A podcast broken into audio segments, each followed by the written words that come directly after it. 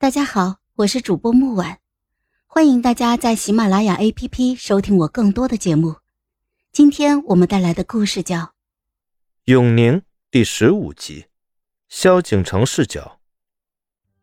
萧景城记忆里，幼时母后温柔，经常打着团扇哄他入睡；父皇威严，却也会把他抱在腿上看书。这种美好幸福。是从什么时候被打破的呢？好像是他在御花园里遇见越来越多的妃子娘娘，好像是他不止一次撞见他母后在深夜垂泪，又好像是从他母后开始逼着他读书习字开始。成儿，你是太子，将来要做皇帝的。太子？什么是太子？太子就是以后要接替你父皇的人。那他做了皇帝，他的父皇要去哪里？萧景城并不想做什么太子，他只想宫里那些乱七八糟的人消失，他们一家三口还像从前一样去亭台水榭玩。可是再也不能了，宫里的妃子娘娘越来越多，他的课业。也排得越来越紧。母后亲自下厨，父皇吃两口就被其他娘娘匆匆叫走。母后摆了棋局，一局棋他们断断续续下了好几次，也没有下完。再后来，母后收了残局，那些棋子，她叫人拿出去丢了。母后虽然与往日画着一样的妆容，却总叫人觉得。有什么东西变了？他接见那些妃子时，虽然在笑，那笑容却总让人觉得冰冷。父亲下了一回江南，带回来一个貌美的丽嫔。这回更离谱了，听说这个丽嫔以前是在青楼的，甚至还有个孩子。母后听到消息后，不小心被刺绣的针扎破了手指。红色的血流出来，落在白绸上，像一滴泪。他第一回见到那个女童是在御花园，她正在被一群别的小孩欺负。她个子小，唯有一双大眼乌黑发亮，里头蕴含了泪，嘴角撇了又撇，趴在地上嚎啕大哭。他走过去问怎么了，女童仿佛找到了主心骨，说。哥哥，他们都不同我玩。宫里的人要么叫他太子，要么叫他皇兄。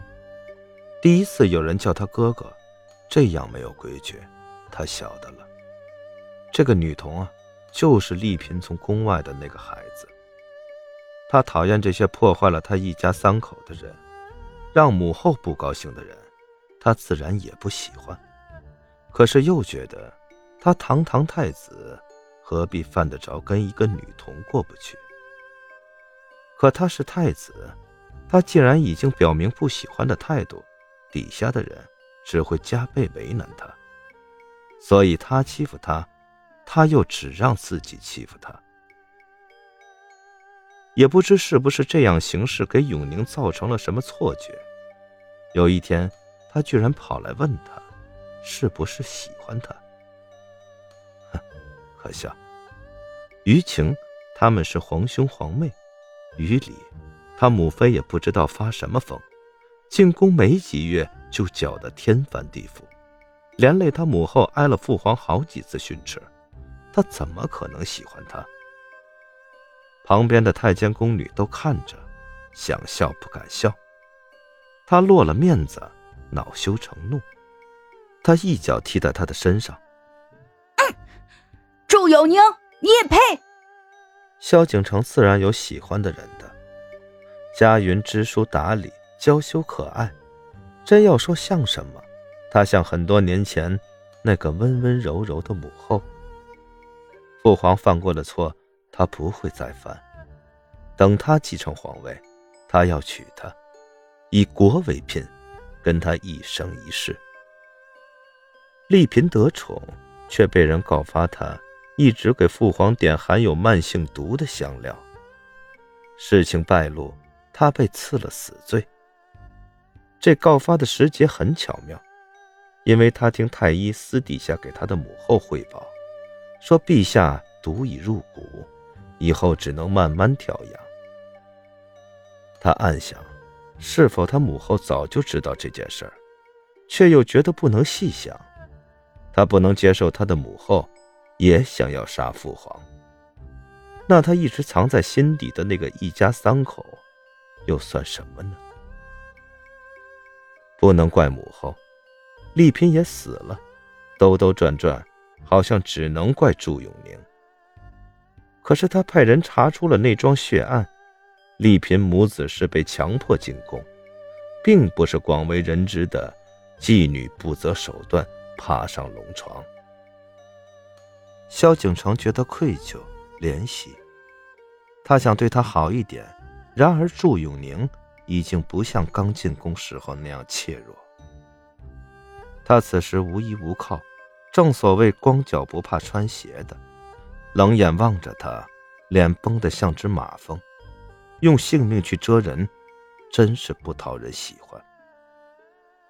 没过多年，父皇死了，他继承皇位，母后筹谋隐忍多年，终于当上太后，她抱着他哭泣。成儿，成儿，我们母子好不容易，我们好不容易。他依着誓言娶了佳云，把世界上最好的东西都给了她。而祝永宁听说太后要派他去和亲，祝永宁完全继承了他母亲的美貌。那个部落听到后高兴坏了，进贡好些牛羊。不知道为什么，他看着那些牛羊，突然想起了给佳云的聘礼。都是他费尽心思收集起来的稀世珍宝。祝永宁只配这些牛羊畜生。他心里隐隐有些恼怒，却在御书房宿醉。门一开一合。祝永宁系着金铃，赤脚走进来。他脑子嗡的一声，有些事情就这么发生了。他毫不顺从，像块顽石，总能激起他身上那些最原始的征服欲望。他还是走上了他父皇那条路。他对不起佳云，他更讨厌祝永宁了。再后来，他们有了孩子。萧景城是有些高兴的，那是他第一个孩子，他给那个孩子取名芊芊。他希望是个女孩吗？女孩也挺好的。他秘密送她出宫，可是被太后知道了。他派人除掉了那个孩子。一个野种，留着做什么？